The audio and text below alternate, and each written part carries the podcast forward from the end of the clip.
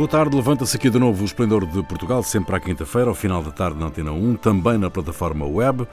Produção de Carlos Quevedo, edição de Ana Fernandes, operações de emissão de João Carrasco, Ronaldo Bonacci, Cíntia de Benito e Jair Ratner, com Rui Pego. Boa tarde. Boa tarde. Boa tarde. Boa tarde. A um mês das eleições legislativas, António Costa disse, em entrevista à SIC, que rejeita qualquer acordo de governo com o PSD. Já o líder do PSD, Rui Rio, assume que só estará disponível para fazer acordos que permitam ao país fazer reformas estruturais como a segurança social ou a justiça. Rio disse em entrevista à TVI e TVI 24 que recusa viabilizar um governo minoritário do Partido Socialista negociando orçamento a orçamento, como aconteceu com a atual geringonça. Bom, meus senhores, minha senhora, António Costa disse que não tem nada para negociar com o Rui Rio. Como é que interpretam esta declaração de Costa? A, a, a ideia era inteligente, eh? nel sentido de tentar de, de tirar a esquerda que influencia o Partido Socialista e por a direita influenciarlo. Eh, Antonio Costa non cai in essa, nel sentido che, che cioè funzionò antes e se consegue va a riproporla agora. Non è detto che con la direita funzione eh, come funzionò con la esquerda, perché in primo lugar porque o partido, o, o PSD é a real alternativa ao governo, então vai ser mais exigente, vai ter objetivos diferentes que não eh, resolver problemas do acordo, como foi com a, com a geringonça. Então, então não vai cair nessa. A, a, funcionou, cioè, questa idea che disse, io senti ontem uma entrevista, che o blocco centrale non è buono per la democrazia, io concordo in cheio. Agora, ele quer continuar a fazer acordos com a esquerda e ocasionalmente, nos temas eh, que, conflito, de conflito com a, com a esquerda, encontrar acordos pontuais com a direita para... Agora, ele é disponível a fazer acordos de, pelos, mas sobre temas pontuais, não um acordo de legislatura, diz, ok, eu te apoio, mas tu me garantes que fazemos isso, isso, isso. Isso não... não, não não, não, eu acho que, que está uma posição certa. É, exatamente. E do outro lado, Rio diz justamente o contrário disso, né? que só está interessado em viabilizar qualquer coisa e fazer qualquer acordo desde que seja estrutural. Bom, uh, Rio tem sempre uma posição muito responsável no que diz uh, respeito às lutas e às declarações uh, um bocado mais fortes, uh, mas a verdade é que os números uh, não dão para ter essa dignidade na realidade. Ou seja, o PSD eh, segundo as últimas sondaxes, vai ter un 20%, ten un 20% de intensores de voto. A esquerda continúa a sumar, eh, até a última sondaxe falaba do 60% dos partidos de esquerda. Portanto, eh, moito ben as declarações de Rui Río, mas na realidade o que é que ele pode facer? Pode apresentarse como unha alternativa ao Costa no sentido de dizer se estiver muito desconfortável para continuar a falar co Bloco e co PSP en algumas questões, eu vou estar cá. Mas tamén non pode ter esta atitude só unha alternativa porque na verdade que neste momento non é. E o Costa tamén non vai facer un, un bloco central. Um, parece que o escenario ábrese a unha posibilidade na cual Costa pode ter alianzas puntuais con os partidos da Jeringonza, se ben non outra Jeringonza, e tamén se houver unhas reformas uh, máis específicas con as quais concorda o PSD, Rui Río vai estar aí disponível. Vamos ver se Rui Rio vai estar aí disponível se tem uma queda muito se forte. Se é outro Rui Rio qualquer. Ou outro Rui Rio qualquer, exatamente. Jair. Eu acho que aqui, a primeira coisa são declarações de campanha eleitoral. Uhum. E declarações de campanha eleitoral não podem ser vistas na mesma ótica de declarações em geral do que está acontecendo. São é uma essa questão. O, o você fala não para o público interno, mas para toda a população para tentar conquistar votos. E tentar conquistar e votos. para o universo específico de eleitores, não é? Exato, é. Para tentar conquistar votos significa você ter um. É, falar para. não só para as pessoas que são dentro do partido, como para fora do partido. E aí, então, eu acho que eu vejo uma grande diferença nas declarações do. É, Antônio Costa em relação às declarações do Rui Rio. O Antônio Costa tem conseguido, e eu acho que isso aí tem, falar para fora. não vou fazer coligações, não vou fazer coisa assim. O objetivo disso é ganhar as eleições. O Rui Rio ele está com um problema, porque não, não está definido para quem ele está falando. E ao, ao falar é, da possibilidade de perder, ou seja, ele admite a possibilidade de perder as eleições. E isso é um. É, e se perder é, as eleições, deixa de ser presidente do PSD, do teu ponto de vista? Eu acho que o, o caminho seria esse. Já estão preparando uh, o, o, que. O, já estão preparando, já estão afiando facas hum. no, no, de, de, dentro Depende do partido. O que é. não pode ser é que Rui Rio chegou à posição em onde está agora a criticar o Passos Coelho porque estava a ter uma descida espetacular hum. e depois chegar ele e aí fazê-lo ainda melhor em termos de queda. Eh, ficar aí nessa posição parece-me complicado. Não, e o problema de falar o que vou, vou fazer caso fique em segundo lugar, você admite o segundo lugar. E numa campanha eleitoral você não pode admitir de forma nenhuma que você vai ficar em segundo lugar, porque as, o segundo lugar é o primeiro dos últimos, não é? Não, a questão é o seguinte: você tem o objetivo principal de um líder partidário é reunir as tropas reunir as tropas para é, porque a campanha não é feita por ele sozinho, mas são as pessoas que vão dentro das aldeias, dos lugar, lugares de trabalho, de conversar com com quem vive, com quem uh, trabalha, com, com quem encontra, para tentar convencer e ganhar votos. É essa a tarefa do líder partidário, ganhar, reunir tropas. Insomma, ele está a admitir que o PS é fulcral na política portuguesa. Não, e isso quer dizer, mas ele não está assim. Depois, ele não consegue reunir pessoas é, para lutar. Ele não consegue dizer, bom, vamos lutar para ficar em segundo. Não, isso é impossível. Ele teria que mudar o discurso, até porque é, qualquer pessoa que observa durante algum tempo vê que existe um discurso antes da campanha eleitoral e depois da campanha eleitoral. Porque o objetivo é um discurso para dentro para fazer as pessoas trabalharem para fora. E é esse, eu, eu acho que esse é o problema do Rio Rio neste momento. Como é que vocês avaliam a declaração de António Costa de que os portugueses não gostam de marias absolutas? Uh, foi, uma, foi um deslize? Foi um deslize para quem, para quem de, de qualquer maneira, quando tu visas uma competição, e uma eleição é uma competição, queres ganhar e, e se possível, com uma margem o mais confortável possível. Não é? E ele fazer esta declaração foi um deslize uh, ou não? Parece que ele foi contra a, ele não faz deslize, do Sócrates. Ele não tem deslize normalmente. Não, é? ele não, não, não acho que foi um deslize. Ele foi, foi uma constatação. É claro que depois admitiu, todos lutam para ter o máximo de voto possível. Mas também, uh, uh, com, com, com um pouco de mente fria, um percebe que uma democracia que funciona é feita por uma maioria e uma minoria que seja vera, de verdade uma minoria. Então, pro, é um dado de fato que com, com, com Cavaco Silva e com Sócrates houve deslize, sim, mas para um autoritarismo se não autoritarismo, uma posição dominar, uma para dominar todos os setores, todas as. Então, não, não acho nada, não acho um deslize, acho que foi um reconhecer. Aliás, ele com esta, ele vai atrair mais votos com esta coisa. As marias absolutas são nocivas não? Eu, não, eu, eu acho que é uma coisa muito mais pessoal, que tem a ver com o facto de António Costa não gostar de perder Nunca.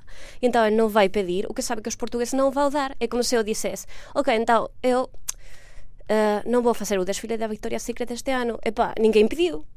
E, e, e, o Costa sabe que não vai ter essa maioria absoluta. Portanto, para que vai pedir? O facto de dizer uh, os portugueses têm uma má memória, recordação de, destas maiorias absolutas, é inteligente nesse sentido. O sentido de dizer, sei que não vou conseguir, Portanto, para não ficar como perdedor, porque todo mundo sabe que vai ganhar, não agora, desde há um ano. certeza que não vai ter a maioria absoluta? Eu não tenho. Eu acho que ele tá, eu acho que é, essa é uma forma até de conquistar Exato. a maioria absoluta. Pô, é um, para mim é uma forma que você joga, ah, uh, não, não, vota em mim, eu, eu, entendo que é maioria absoluta, mas se, entendo que vocês não gostam. O que, o que ele falou foi é, os portugueses uh, não, gostam, não gostam, mas se cair no meu colo uma maioria absoluta, é, eu não vou rejeitar. E eu ganho. Mas se não tiver, uhum. eu não tinha pedido. Exato, exato. Muito bem, Portugal subiu ao 12 lugar da competitividade no setor do turismo, no ranking do Fórum Económico Mundial. De acordo com um comunicado do Governo sobre o assunto, o país atingiu o primeiro lugar na componente de infraestruturas turísticas, Portugal subiu dois lugares em relação a 2017, numa subida que tem sido sustentada desde 2013. O turismo tem um peso cada vez maior na economia, isto é indiscutível, parece ser indiscutível na economia portuguesa. O que é que contribuiu para esse crescimento? Uma moda? Uma ideia de que Lisboa era o centro do mundo? Um, o que é que, do vosso ponto de vista, contribuiu? Ou foi o investimento feito ao longo dos anos por Portugal no exterior que uh, começou a dar, dar frutos finalmente? São, são vários fatores. É, primeiro, os mercados que é, são concorrentes, do, muitos mercados são concorrentes no mercado português, é, estiveram em crise. É, o norte da África, a Turquia, por causa, uh, por causa da proximidade da Síria, uh, o, dizer, o, norte da África pelos atentados.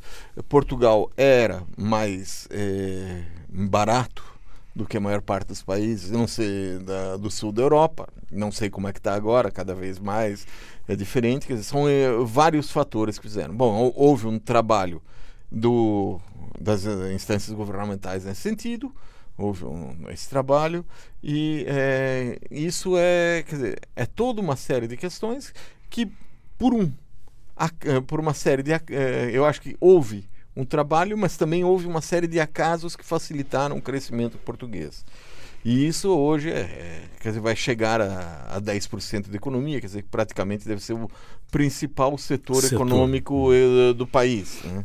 E, é, e, e, tem dois lados o, o, turismo. Um lado que, que eu acho que é bastante positivo, que é bom, obriga para o país manter a competitividade, as pessoas a cuidarem é, do país, a cuidarem do imobiliário. A, você vê hoje muitas. É, o centro da cidade não tem pra, praticamente, o centro das grandes cidades não tem praticamente, ou tem muito menos edifícios abandonados é, que tinha, do que tinha há 10 anos, ou, ou mesmo há 5 anos, isso há. Mas há um, um lado é, o imobiliário, quer dizer, que é, é puxado, que é outro setor que também é puxado pelo turismo, mas há um lado negativo, e o, lados negativos. E o primeiro é que o país está muito caro para os próprios habitantes os restaurantes, serviços em geral, passam a ser pensados para os turistas e não para os nacionais. De alguma forma, uma forma, os portugueses, muitos portugueses, passam a ser excluídos no próprio país. Isso é, é grave. E depois, o turismo é uma atividade que tem uma fragilidade inerente. Qualquer coisa que acontece, é, o, a revo, a, vai haver uma revoada de turistas para outro lado. Então você tem que tomar muito cuidado, tratar com muito assim para manter é, tratar com muito cuidado, tratar com. Como é que nós convivemos com este, com este aumento exponencial do turismo? Um, as pessoas reclamam que há, que há turistas a mais, reclamam que há trânsito a mais, reclamam que não têm acesso aos, ao centro histórico da cidade, reclamam designadamente em Lisboa, no Porto, no Porto também. Um, como é que vocês olham para esta atitude nacional uh, que é tradicional hospitalidade portuguesa parece que uh, se esvai um bocado nesta, neste aumento do, do, do, fluxo turístico ou não? Eu vejo cansaço. Eu vejo cansaço. Eu moro em Alfama e as minhas vizinhas uh, estão cansadas porque há gritos às três da manhã, há festa que não acaba, há situações uh, que elas, elas não podem confrontar e acho que qualquer pessoa que queira dar um passeio no centro da cidade ia dizer o fim de semana, mas não interessa, qualquer dia vai encontrar que é muito complicado e que também uh, muitas uh, lojas antigas, uh, muito comércio está a desaparecer. Agora estamos cheios de gastrobares, estamos cheios de vinotecas, estamos cheios. E isso também faz com que a gente já quase um parque temático. Algumas zonas da cidade que é quase um parque temático e acho que há um cansaço. no que diz respeito à hospitalidade, há eu acho que iso mantense, só que tamén estamos a ver unhas actitudes en algúns turistas, non vamos generalizar, mas algúns turistas que tamén non son moito respeitosas con eh, os modos de vida da xente. Non é a primeira cidade onde acontece, eh, Nápoles tamén ten este, este problema, mas eh, o que di respeito a, a Portugal, eu acho que pelo menos Lisboa a cansazo. Oh, eu, eu, eu gosto dos turistas. Gosto, gosto. Mas onde moras? Ah, eu, eu moro ali em, em, cima da, em cima da Sé. Então gostas mesmo? Sì, gosto. Boh, na minha rua, che è pa- quasi particolare, non passa ninguém, non tenho barulho di noite. Tirando Sant'Antonio. Eu gosto dos turistas, gosto da internacionalização, gosto de falar todas as línguas para a rua, gosto. Agora, é claro que o, o che non concordo con Jair è che houve un trabalho do governo onde? La pubblicità, eh, Olgarve, cioè, no, no, no, non vejo, eu vejo invece che houve un conjunto de combinações, eh, come dizia, che levano os turistas para Portugal porque é cool, é de moda, é mas eu acho que o mérito principal está na reação que tive os portugueses não podem deixar fugir esta galinha de ouro, então começaram a fazer Airbnb e, as, e os tuque-tuque, as coisas, com exageros, com grandes exageros. Há, há nesta coisa muitas vítimas colaterais, que são os aluguéis de longa duração, que são absolutamente impossíveis para os locais, é, é, o desaparecimento das tascas, que são todas coisas, Airbook, Starbook, estas coisas, é, a gentrificação e tal. Mas, quer dizer, eu acho que eh, eh, não se pode não favorecer o turismo, em primeiro lugar. Acho que alguma planificação, se tivesse havido e se vai haver, e, e, e alguma intervenção do governo e das câmaras, poderia minorar os, estas vítimas colaterais que há de qualquer forma quando aumenta o turismo numa cidade. Oh, Outras cidades, eh, essas- desculpa, outras cidades já tiveram estes problemas todos, não é? Barcelona, Certo. Roma, Veneza, por aí fora, não é? Exato. Ah, Rio, ah, Firenze. ah, exatamente, Florença. Como é que foram resolvendo, não é? Foram resolvendo, foram se adaptando. Lisboa está a fazer isso, está-se a tentar defender também de alguma maneira, no sentido de preservar alguma tranquilidade para os nacionais ou não? Eu vi algumas medidas, mas autárquicas. A questão é que em, o planeamento leva tempo. E eh, o acaso que foi o turismo para Portugal foi conhecido há dois anos, vamos dizer assim, dois anos, três, e os acasos chegam e vão-se embora. E a planificação, o planeamento demora algum tempo.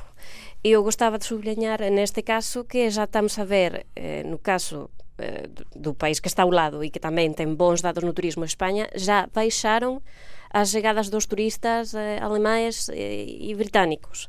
Então, também estamos a ver que está a aproximar-se uma eh, tendência de queda do turismo. Portanto, planeamento, se houver, seria bom que tivesse em conta que se calhar as chegadas do dos turistas vão baixar. E sobre algumas medidas, a limitação dos alojamentos locais em algumas zonas da cidade, eh, que também não tiveram um efeito, pelo que vimos já na imprensa, muito forte.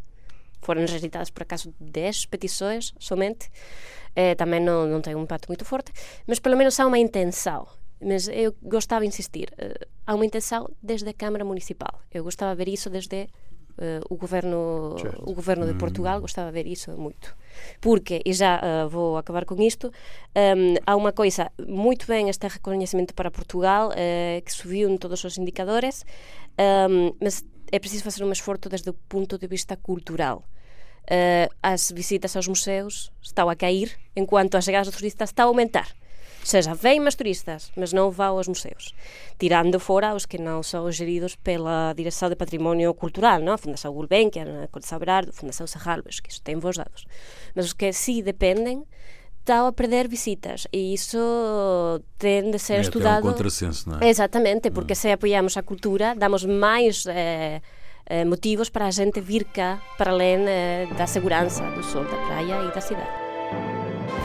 Segunda parte do Esplendor de Portugal, Ronaldo Bonacci, Cíntia de Benito e Jair Ratner. Na Ucrânia, os deputados aprovaram o fim da sua própria imunidade parlamentar.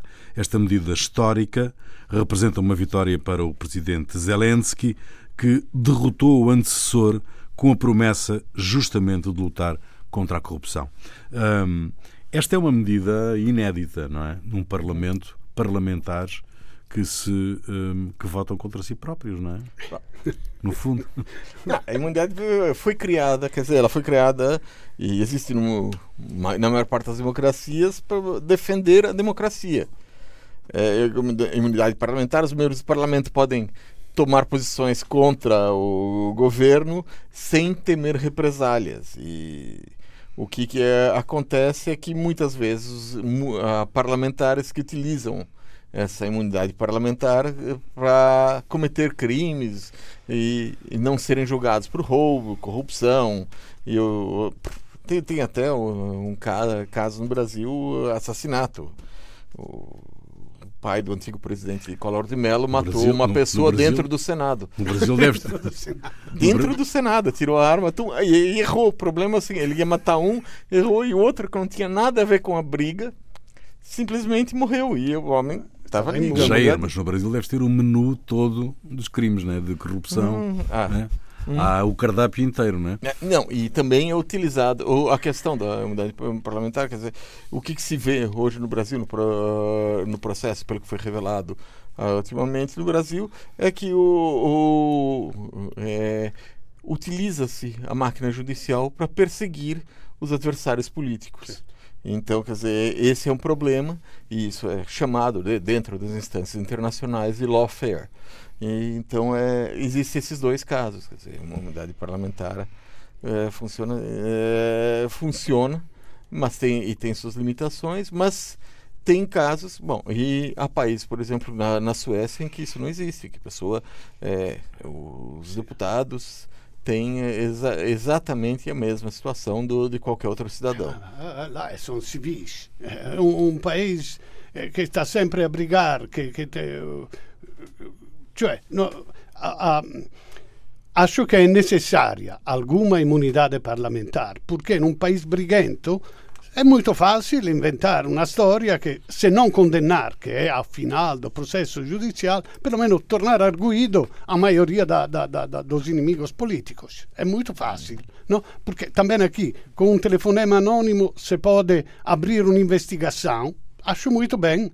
Agora, se questo si torna pubblico, un, un parlamentare arguido è, è, una cosa che già tira, tira con... Então, che haja alguma uh, imunidade, acho certo. Agora, na Itália Berlusconi chegar a fazer os crimes e diz não, mas eu sou imune, é uma coisa insuportável. Então, acho que tem que ser revista. Agora, não, não, não a Ucrânia, era aquele ator que todos gozavam com ele. Sim. Ele conseguiu uma maioria esmagadora Tchê, temos que reavaliar os atores. Era um cómico, mas ninguém ria. eu lembro, não, não, eu... acabou a risas no Parlamento. Olha, eu, eu, lembro que uma vez falando da Itália, se falava, eu falava dos compensos aos parlamentares. Na Itália é uma coisa, ganham 20, 19, bom, entre 15 e 20 mil por mês, que é uma coisa inacreditável. Que é um então eu, eu disse que se deve, tem que ser os parlamentares a fazer uma lei para baixar o ordenado deles, nunca vão fazê-la.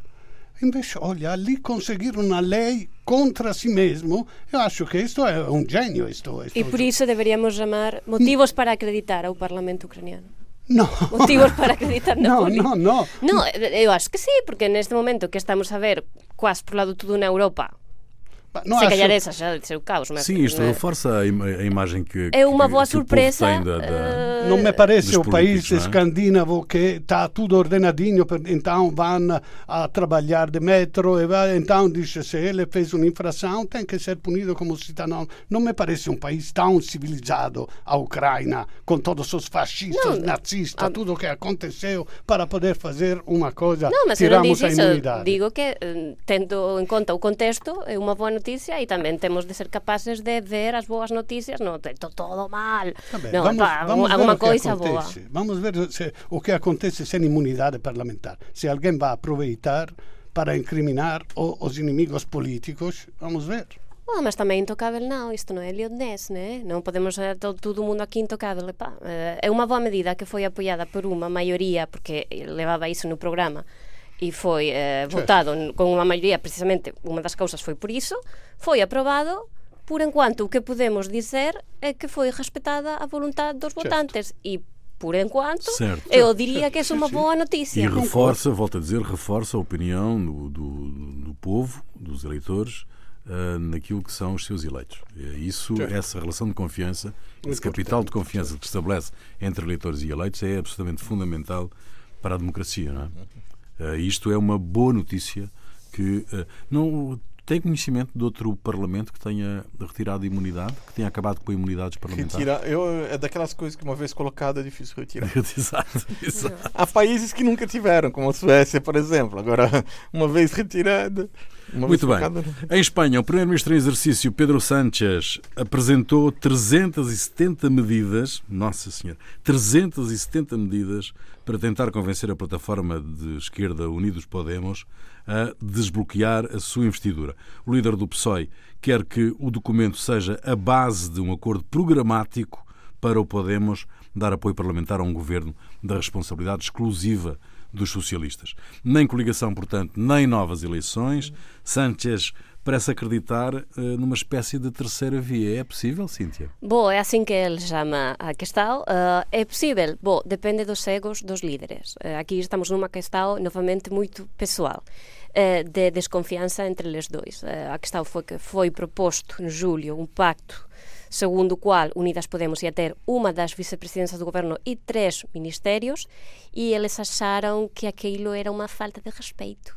E então a argumentação que deram foi que eram ministérios que não eram assim tão importantes. Era uma coisa, uma habitação, e não é assim tão importante.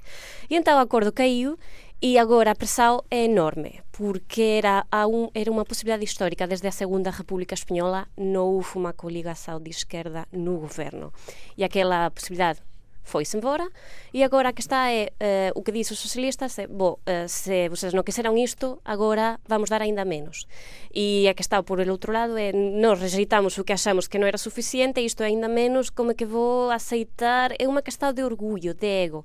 E disso eh, vai depender muito da forma em que isso fica resolvido ou não, vai depender muito se vai ou não a eleições novamente. Eh, este é o problema. Quando entram os egos, vão-se embora as razões. Sim. Se vamos a eleições, eh, são quatro em quatro anos.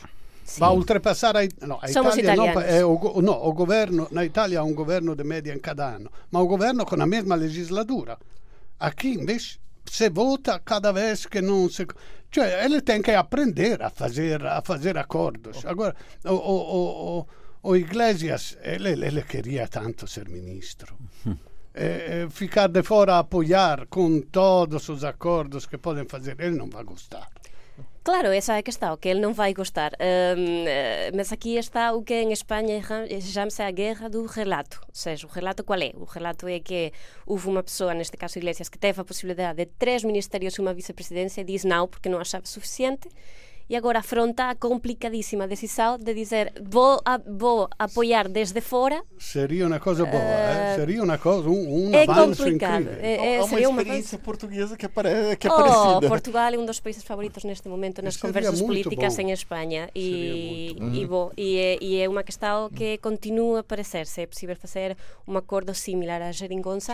Eh, mas como eu já disse no início o problema aqui é ego É, e também Sanchez, Sanchez veio a Lisboa falar com o Costa E anos eh, atrás. em- há, há uns anos, não é? Sim. e Iglesias veio a falar com a Catarina nada. Martins Sim, mas parece que não aprenderam, não. Não, não aprendeu nada. Não aprenderam nada. Não, E eh, ontem saiu no país uma sondagem que daria uma, eh, quer dizer, 140 lugares em vez de 128 ao PSOE e 40 lugares para o eh, Unidas Podemos.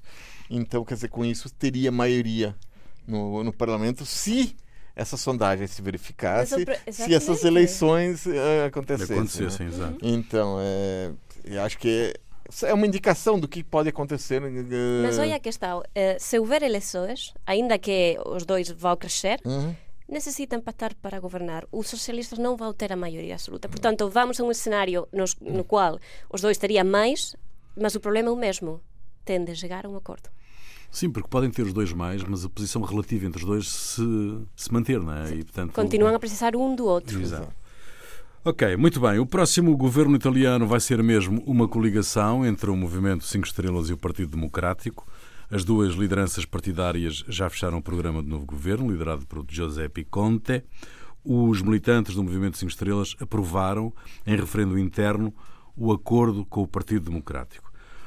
Ó Ronaldo, tudo é é, possível em Itália, não é? na política italiana. Tudo é possível. Não é? Se, Até, se- até um primeiro-ministro eh, insultar, mas, mas de uma forma cordata e urbana, como, como eu vi as imagens, insultar o seu vice-primeiro-ministro chamando-lhe praticamente atrasado mental. uh, mas, e, e, depois, e, depois, exatamente, mas depois sai, sai vitorioso. Acho extraordinário, não é?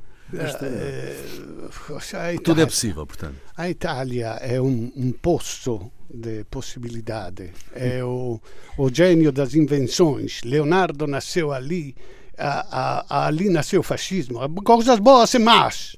Uh, podemos inventar qualquer coisa. Agora, se o governo de coligação entre duas forças, porque cioè, è a solução menos má. Na situação trágica política da Itália, a situação menos má, esta, esta coligação. Agora eu tenho muitas dúvidas que possa funcionar, porque vamos falar mal de cada um.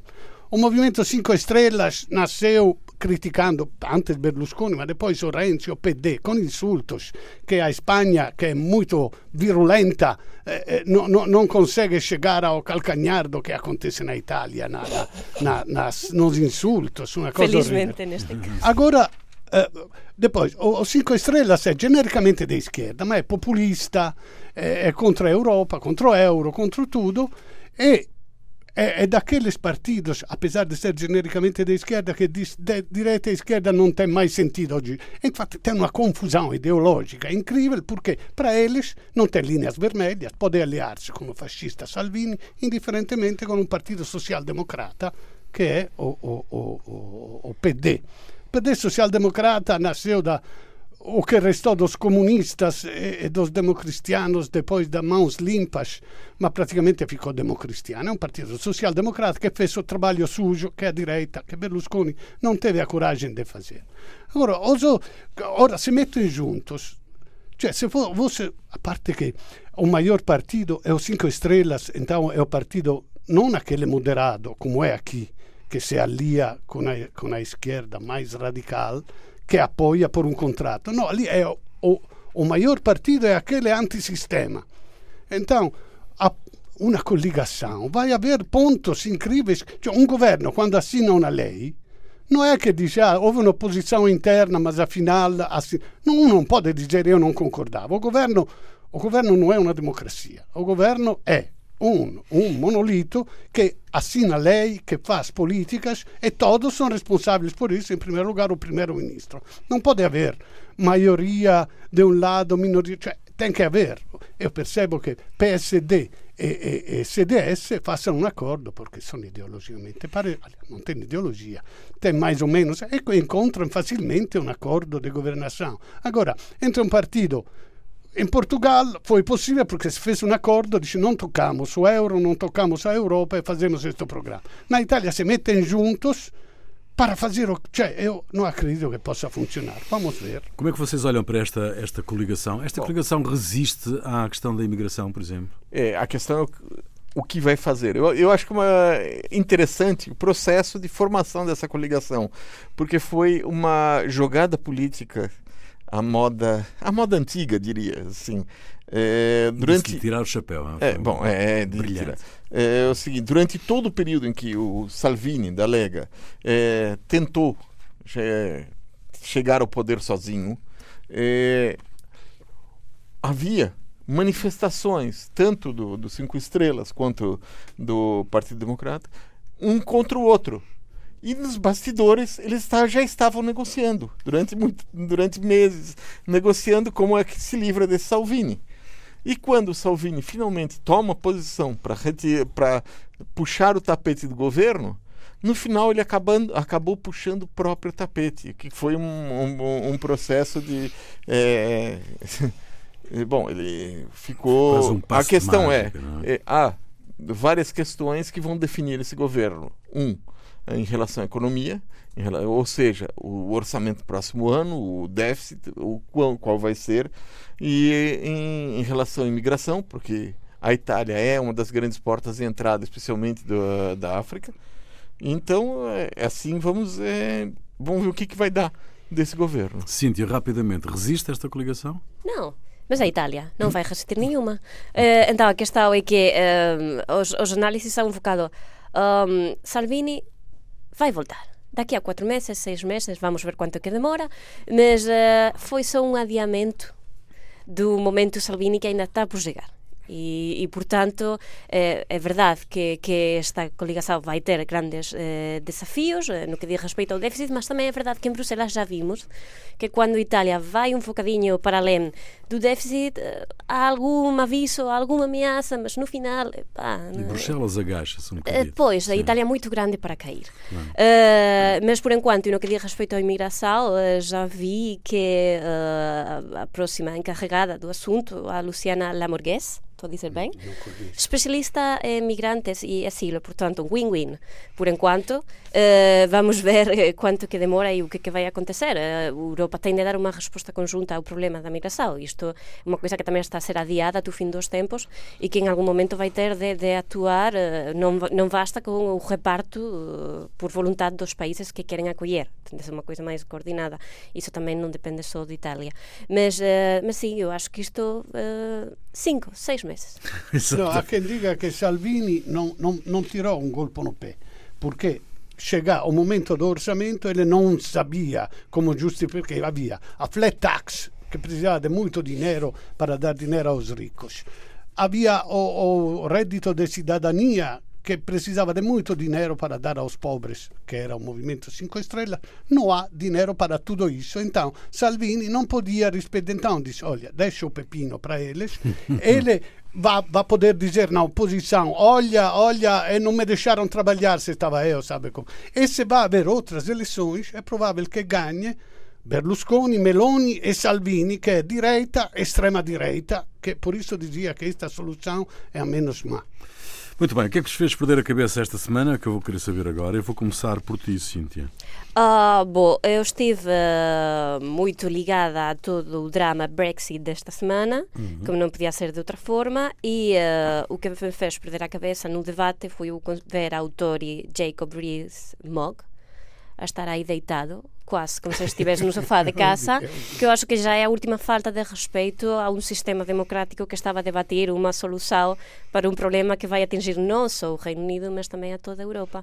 E esta, epa, e isto é já falta de respeito, uma coisa que podemos fazer nós em, na nossa casa, mas eh, não é nem o momento, nem o lugar e com certeza não é a pessoa para se deitar ali. Uh, e acho que já é a última coisa que faltava nos por ver, acho é uh, Jair? Bom, o que fez perder a cabeça foi um, uma coisa que aconteceu no Rio de Janeiro. A direção de um dos maiores grupos de traficantes da, da cidade, com ramificações entre o presídio, na política, não? O, o, o grupo de traficantes tem o nome de Terceiro Comando Puro, converteu-se essa direção à religião evangélica pentecostal. Bom, seria de esperar que com essa conversão religiosa ao cristianismo, eles se arrependessem de seus pecados, passassem a seguir a palavra de Deus, não cometessem crimes. Mas o que aconteceu foi o contrário. Eles continuam a traficar drogas, matar seus inimigos, e a novidade é que eles agora perseguem as religiões afro-brasileiras. É, as iniciativas contra as religiões afro-brasileiras têm o nome de Bonde de Jesus. Bonde, o elétrico, o elétrico. é uma, uh, no, no, na terminologia dos traficantes, é uma incursão armada que os traficantes fazem no terreno dos inimigos. É, já são 200 terreiros de Umbanda e Candomblé ameaçados, 10 já foram obrigados a fechar e muitos dos pais de santo, pais e mães de santo, que são quem oficia a religião afro-brasileira, tiveram de fugir dos locais onde praticam há anos a sua religião. Sempre a surpreender o Brasil. Uh, Ronaldo. Bom, uh, as vacas explosivas. Parece uma piada, mas não é. Na semana passada, um grupo de soldados iraquianos perto da, da fronteira com o Irã fizeram explodir duas vacas que se estavam aproximando a estes soldados num checkpoint com cintos explosivos no corpo. Parece que o Daesh está em queda no? e não consegue encontrar mais mártires que, que se façam explodir. Então começaram a usar as vacas, mas as vacas não põem um vestido em cima para, para disfarçar. Então, quando se aproximam, já se vê de longe. Eles podiam pôr non so, un poco de latex e pintar come se fosse a pelle dos animais, mas eh, felizmente eles que têm muita experiência na propaganda através de vídeo não têm nenhuma experiência em eh, efeitos especiais e maquiagem. Mas será que Mas as o que- vacas vão ter 70 virgens também no céu? Talvez touros. Mas os vegetarianos que dizem disto? Muito bem. A música é tua, Cintia. O que é que nos trazes? Bom, hoje trago uh, uma canção que chama-se Tiramisu de Limón, de Sabina, com a colaboração dos já desaparecidos para a minha grande desgraça, Pereza. Uh, e basicamente achei super oportuno nesta altura em que parece que todos os governos do mundo estão a pelear entre si, os membros do governo, e esta canção fala de uma ruptura muito problemática. Uh, não acaba bem, mas também não conseguem ir com certa dignidade. Ou seja, é como quando tem uma ruptura, mas continua a te dizer todo o mal que fizeste. e unha, é unha sensación que teño que está a acontecer nos actuais gobernos eh, non quero voltar a facer unha coligación contigo mas non posso deixarte mas, epá, isto é moito má. E então acho que é unha canção que está a refletir o, o momento que estamos a viver. Bom, fica aí, voltamos para a semana. Até lá. Hice un solo desafinado con las cenizas del amor.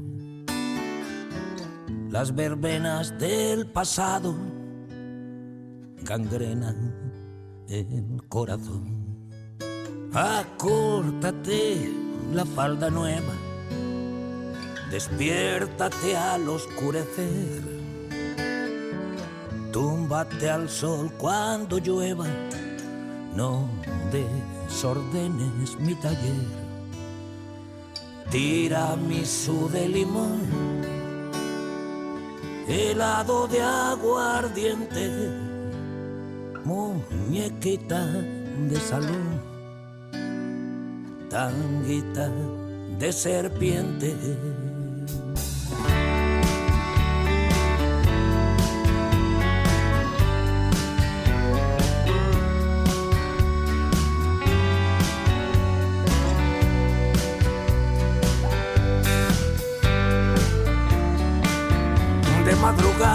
La puerta de servicio. Me pasabas el hachís al borde del precipicio. Jugábamos a Telma y Luis. Pero esta noche estrena libertad un preso. Desde que no eres mi juez. Tu vudú ya pincha en hueso tu saque se enredó en mi red. Tiramisu de limón, helado de aguardiente, puritana de salón, tanguita de serpiente. ¿Dónde crees que vas? ¿Quién te parece que soy? No mires atrás, que ya no estoy. Pero ¿dónde crees que vas? ¿Quién te parece que soy? Si miras atrás, mañana es